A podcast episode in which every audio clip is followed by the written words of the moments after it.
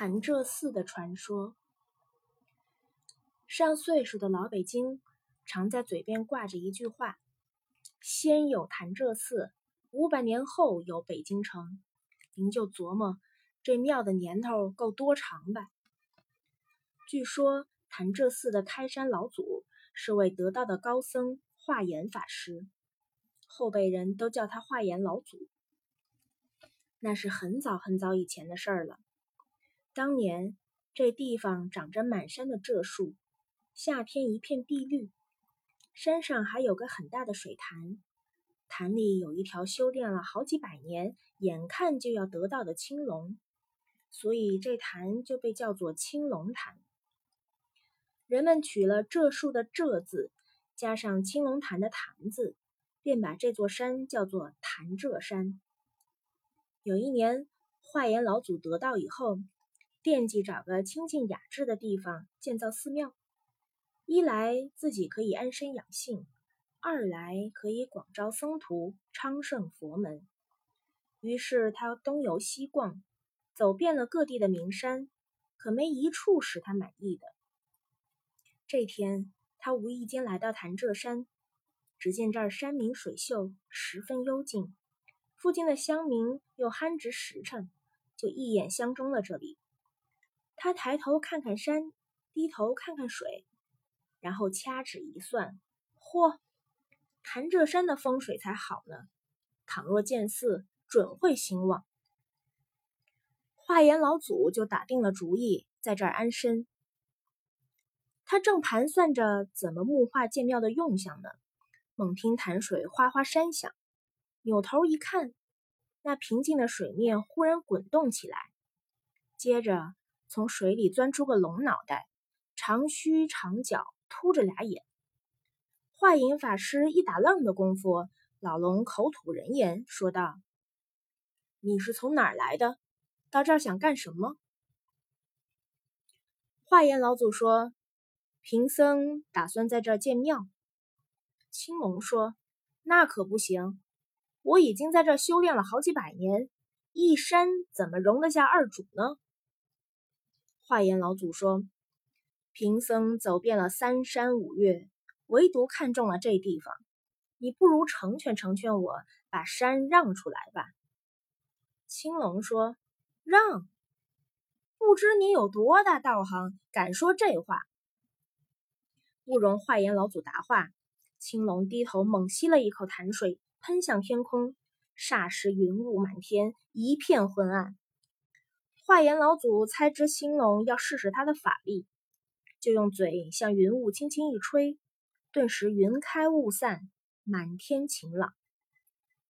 青龙又猛喷了一口水，黑云又遮满了天空。化严老祖把手轻轻一扬，云雾又散去了。青龙在深潭里摇头摆尾，搅荡了一阵儿。然后忽的腾空而起，把一潭清水全都带上了天。只见天上阴云密布，漆黑无比，接着霹雷闪电，大雨瓢泼。青龙在空中上下翻飞舞动，它的前爪一横，就碰断了九九八百一十棵老柘树；它的后尾一扫，就在山上掀出一个七七四十九尺深的大坑。化严老祖却哈哈一笑。他不慌不忙地把身上披着的袈裟抖了两抖，猛地从他那两个胳肢窝底下生出两股狂风，指向黑云卷来。青龙呢，只觉浑身无力，不由自主地随风飘扬起来。他自知不是化岩老祖的对手，就长叹一声，借着风力另寻修炼的地方去了。虽说这座山十分僻静。可并不是没有人烟，山顶上那么三阴三晴，又是风又是雨的，早惊动了左近的乡民。于是当地一个头目人就进山查访来了。那人一上山就发现青龙潭干了，滴水全没，可后山却多出来一潭，这就是青龙尾巴扫出来的，也就是今天的龙潭。满山的树木又倒折了许多，这是怎么回事儿？这功夫，他又发现岩石上盘坐着一个没头发的老头，正闭着眼睛唠叨什么嘞。原来当时这里的人还不知道佛教，也没有见过念经的和尚。他就上前问：“喂，老人家，你是从哪儿来的？刚才出什么事儿了？”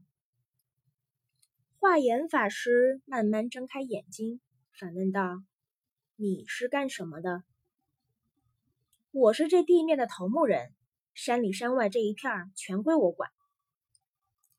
华严老祖眉毛一皱，心说：“好嘛，又出来一个挡横的。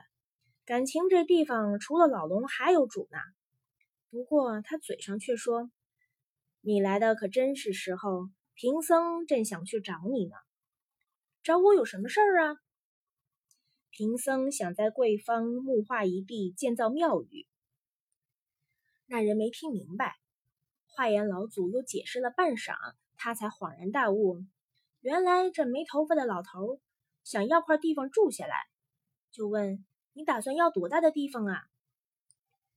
化严老祖站起身，指着刚才垫坐的一块毯子说：“这块毯子能遮住多大的阴凉，贫僧就要多大的地方。”那人心想：一块毯子能遮多大阴凉啊？就满口应承下来。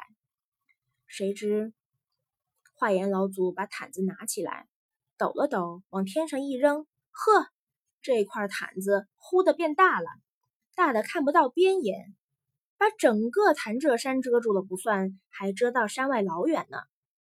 头目人跑了好几天，才跑到毯子遮住的阴凉，总共一算，毯子遮住了六六三百六十座庄子。那年头。这地方地广村稀，三百六十个庄子占的地方可就大了去了。就这么着，老大的一片地全归了化严老祖。于是，他向三百六十个庄子摊派人工物料，在干了的青龙潭上建了一座大寺。